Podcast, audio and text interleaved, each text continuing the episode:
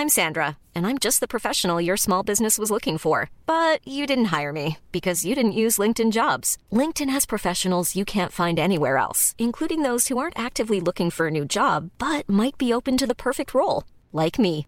In a given month, over 70% of LinkedIn users don't visit other leading job sites. So if you're not looking on LinkedIn, you'll miss out on great candidates like Sandra. Start hiring professionals like a professional. Post your free job on linkedin.com/people today. Vamos a conversar ahora con Gabriel Casillas, director general adjunto de Análisis Económico y de Relación con Inversionistas de El Grupo Financiero Banorte, quien ya está en la línea telefónica. ¿Cómo estás, Gabriel? Muy buenos días. Muy buenos días, Mario, y buenos días a tu, a, a tu radio escuchas. Un gustazo estar en tu programa. Gracias, Gabriel. Oye, pues este tema del presupuesto ya finalmente se aprobó el presupuesto del próximo año. Hubo algunas reasignaciones eh, pequeñas, diría yo, casi, casi se fue como lo propuso Hacienda. Hubo ahí jaloneos en el Congreso, en la Cámara de Diputados pero bueno, finalmente ya quedó aprobado, fuera de tiempos, eso sí, eh, hay un enfoque claramente social con todos los programas del presidente Andrés Manuel López Obrador, que yo creo que está bien, decía al inicio en, mi editorial que no se puede soslayar el tema de la desigualdad y la necesidad de eh, pues apuntalar estos programas sociales.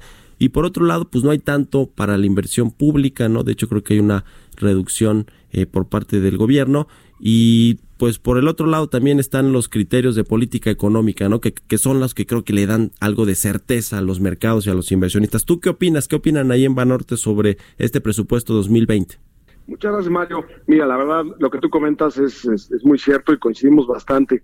Cuatro cosas en el mismo sentido, ¿no? Uno, es muy importante que ya se haya aprobado, que aunque no fue en tiempo, no, no fue el 15 de noviembre, al menos fue antes del 31 de diciembre y vamos, no llegamos hasta esa fecha.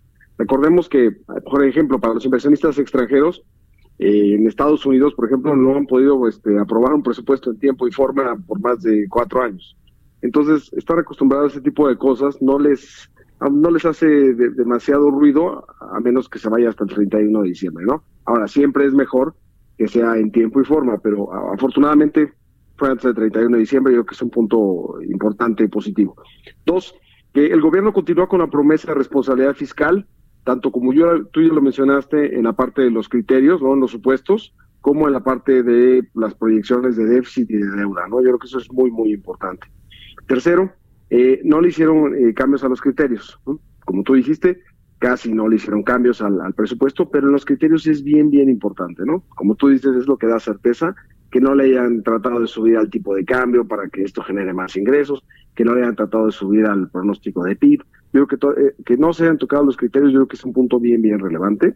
Y cuatro, que se le otorga un presupuesto importante al INEGI, ¿no? Porque lo que pidió el INEGI se le otorgó, y eso es muy importante porque recordemos que en el 2020 eh, van a llevar a cabo el censo de población y vivienda que se hace cada 10 años y tienen que contratar a muchísimas personas, etcétera. Entonces yo creo que eso es, es muy relevante porque que se le siga otorgando al INEGI un presupuesto importante para las labores que ellos tienen que hacer, pues habla de que se le está dando toda la importancia a la autonomía del INEGI y a, y a, y a la fabricación de, digamos, no la fabricación, porque soy fea esa palabra, pero vamos a la, a la creación o a la generación de datos que son este, estadísticamente bien hechos, ¿no? Creo que eso es muy bien importante. Yo destacaría estas cuatro cosas, estimado Mario.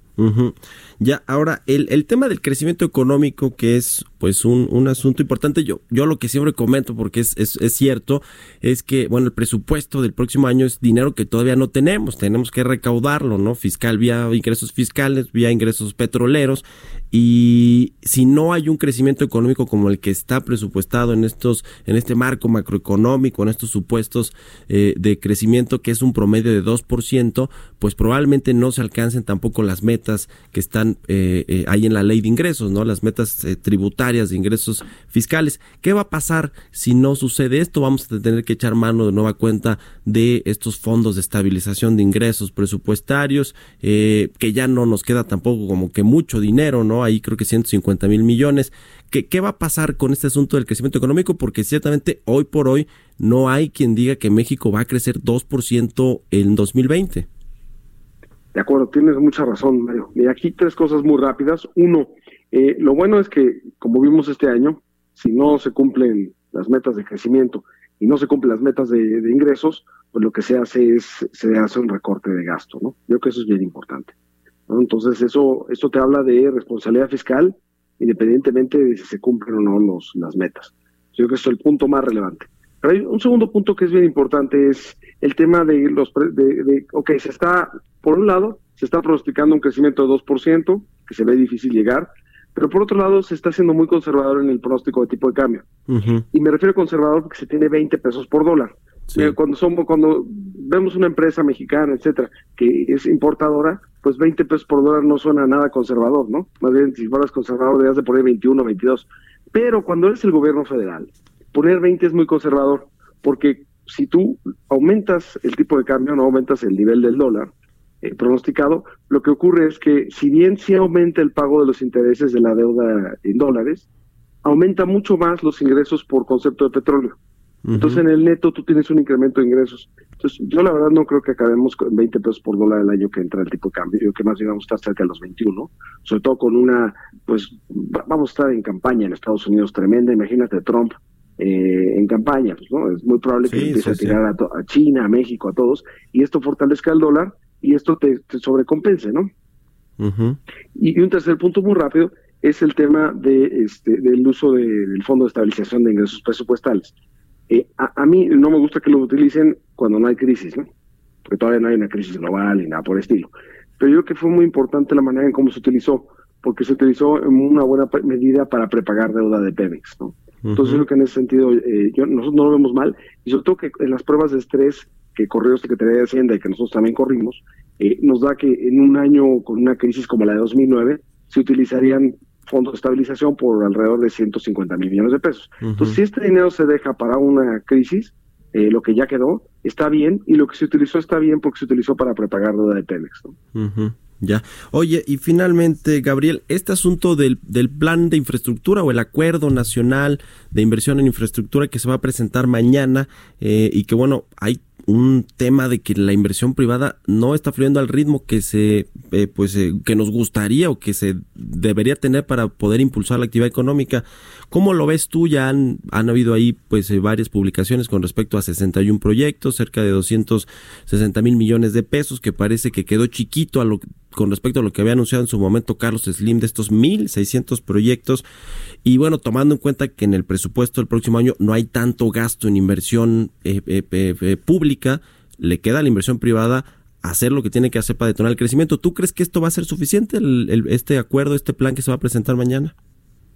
Pues yo no, no, he visto el plan final, he visto borradores, como tú bien le comentas, y los borradores se ven pues con un programa muy pequeño, ¿no?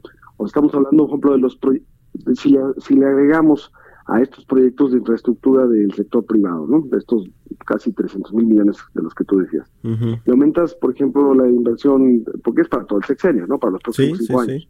Si tú le aumentas lo que se desea gastar para el Tren Maya, la refinería de Dos Bocas, para el aeropuerto de Santa Lucía, los proyectos grandes que escuchamos en cada mañanera, pues te da más o menos como para 900 mil millones de pesos. Y si los comparamos, por ejemplo, con proyectos de infraestructura los anteriores, ¿no? El de Calderón estaba alrededor de 3.500 millones, el de Peña Nieto 7.000 millones. Entonces sí se ve muy chico, pero aquí hay dos vertientes, porque una es qué tanto se hizo en los dos sexenios, ¿no? O sea, fue un proyecto muy ambicioso y cuánto se logró. La verdad es muy difícil saber cuánto se logró porque no tenemos una estadística muy, muy clara de eso. Pero vamos a suponer que se logró 50%, ¿no? 60%. En este, ¿qué podemos pensar? O que por, por ser mucho más cuidadoso o sea, o más chiquito, este, menos ambicioso, sí se va a poder hacer al 100%, o que se va a quedar como los otros al 50% y siendo chiquito, pues va a ser más chiquito. Entonces, yo creo que es muy importante ver mañana ya el, oficial, que no cuál es el número que va a ser, qué, qué, detalle trae cada proyecto, cuánto representa inversión privada, cuánto pública. y, y, en ese sentido, bueno, lo más importante es que como hemos crecido prácticamente una tasa de cero este año, pues obviamente cualquier inversión es muy fresca y va a ser muy bienvenida por la economía y eso te puede generar una tasa de crecimiento mayor el, año que entra, ¿no? Entonces, sobre todo si, si, esa, si, si de ese proyecto una parte importante de la inversión se lleva a cabo el año que entra. Entonces yo creo que va a ser muy bueno, pero sin duda hay que ver, el, vamos, hay que ver todo el, programa mañana completo y para poder hacer un análisis más completo y no estar basados en, en borradores nada más, ¿no? Pues sí, bueno, pues a estas alturas de crecimiento cero, ahora sí que como dice el clásico, lo que sea es bueno. Te agradezco mucho, Gabriel Casillas, director general adjunto de análisis económico y de relación con inversionistas del grupo financiero Banorte, por habernos tomado la llamada. No, un gusto, Mario, todo lo mejor y excelente semana para ti y para todos los que te escuchan. Muchas gracias, un abrazo y buenos días. Planning for your next trip? Elevate your travel style with Quince. Quince has all the jet setting essentials you'll want for your next getaway, like European linen, premium luggage options, buttery soft Italian leather bags, and so much more. And is all priced at 50 to 80% less than similar brands. Plus, Quince only works with factories that use safe and ethical manufacturing practices. Pack your bags with high-quality essentials you'll be wearing for vacations to come with Quince. Go to quince.com/pack for free shipping and 365-day returns.